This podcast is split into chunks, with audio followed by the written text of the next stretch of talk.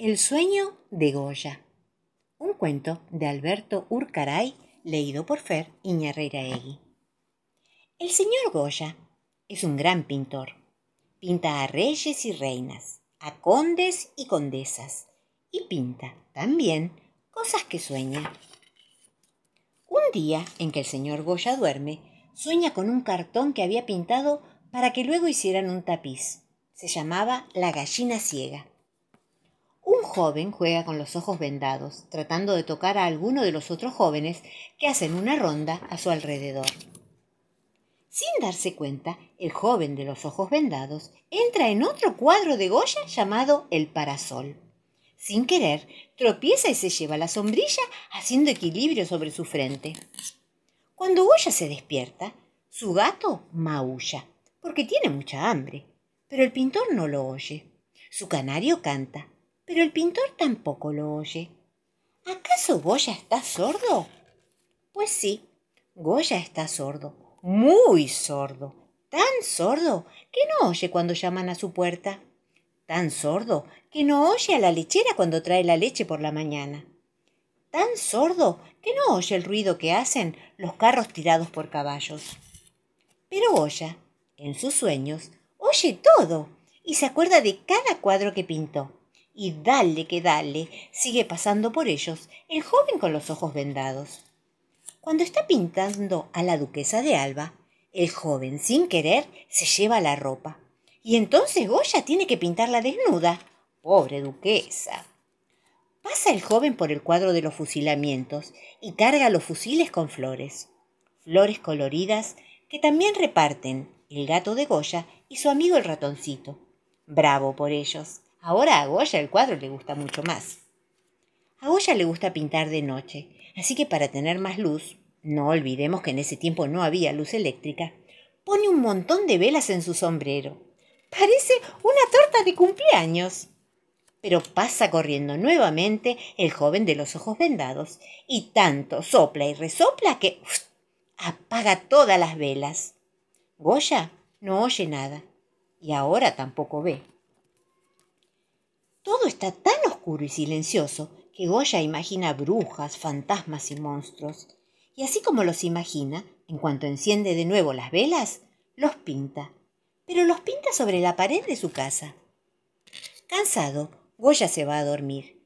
Y en el sueño llega también el joven de la gallina ciega, que le pisa la cola al gato que dormía a pata suelta.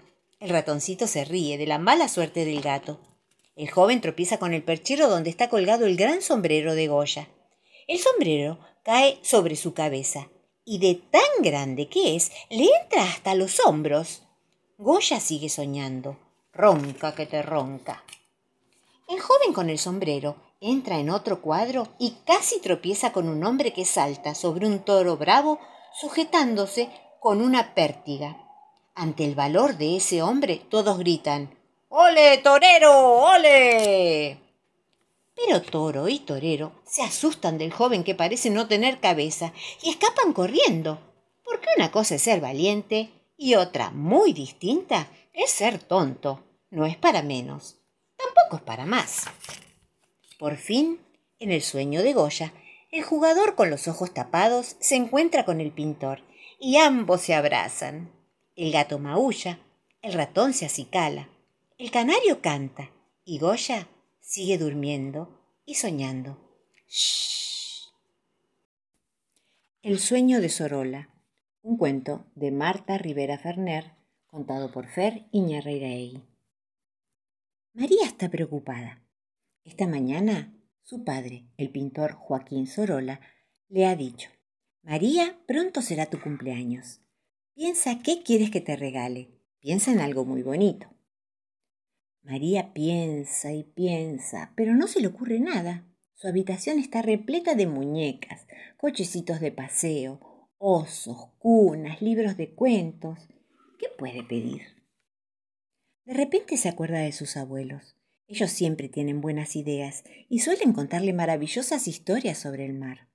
María corre a lo largo de la playa rumbo a la casa de sus abuelos. Allí encuentra a su abuela junto a otras personas están muy atareadas cosiendo una inmensa vela de barco. María se queda parada en la entrada del patio, sorprendida por lo que ve. La tela blanca cae al suelo como una cascada, enroscándose y ondulando al menor movimiento de las manos que la cosen. Parece un mar de nieve. El sol que se filtra entre las plantas del jardín juega con la tela, poniendo sobre ella puntitos de luz que danzan entre los pliegues.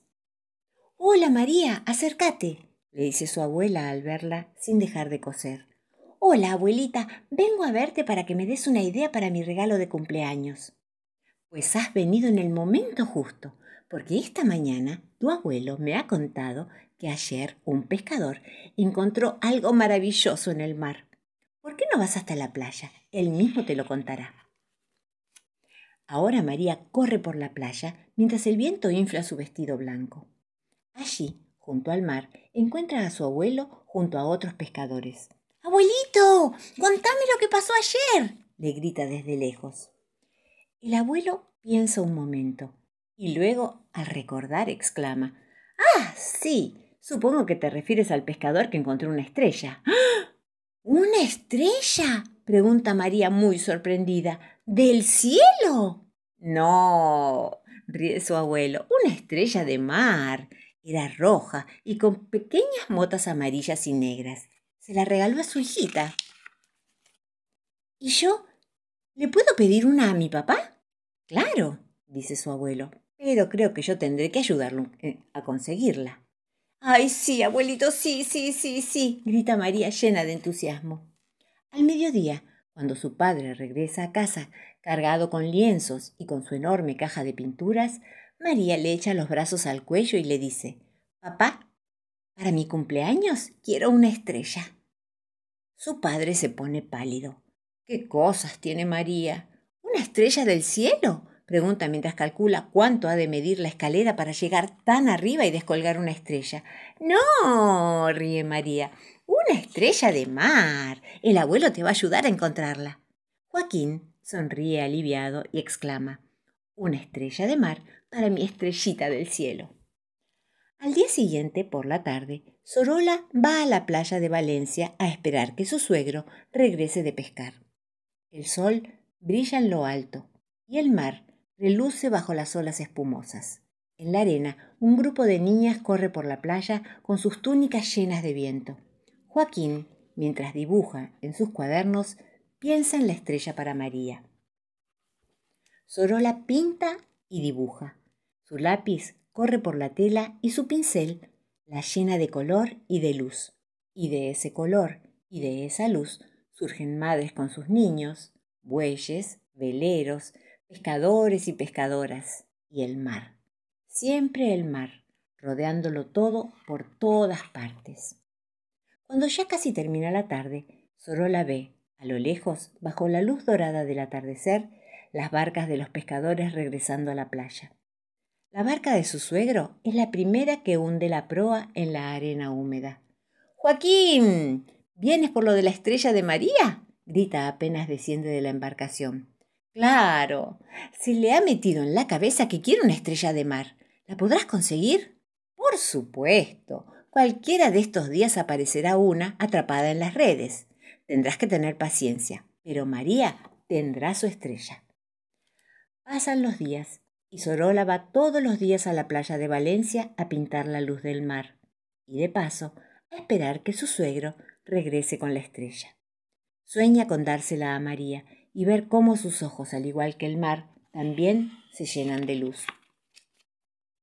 Y un atardecer, cuando las barcas regresan, su suegro le grita desde lejos Joaquín. traigo la estrella. Joaquín corre por la playa y al llegar junto a la barca varada ve que su suegro trae en las manos una hermosa estrella de mar, roja con motas negras y amarillas. Sorola la sujeta con cuidado. El sol, que ya se agacha en el horizonte, hace resplandecer las pequeñas gotas que mojan a la estrella, haciéndola brillar como si fuera una joya. Como aún faltan unos días para el cumpleaños de María, Sorola se encierra en su taller y fabrica una pecera, con cristales y pedazos de metal. Cuando ya la tiene terminada, coloca en el fondo arena, caracoles y piedrecillas, la llena con agua y sumerge la estrella de mar. Y así llega el gran día. Los padres de María le entregan la pecera y la niña, al ver en el fondo aquella maravillosa estrella, se queda muda de felicidad y una amplia sonrisa le ilumina la carita. Y así, Sorola ve la más hermosa de todas las luces, no la de sus cuadros, no la del sol de Valencia, ni la luz de su mar, sino la luz de la mirada de su hija María, contemplando arrobada a la estrella dormida en el fondo de la pecera.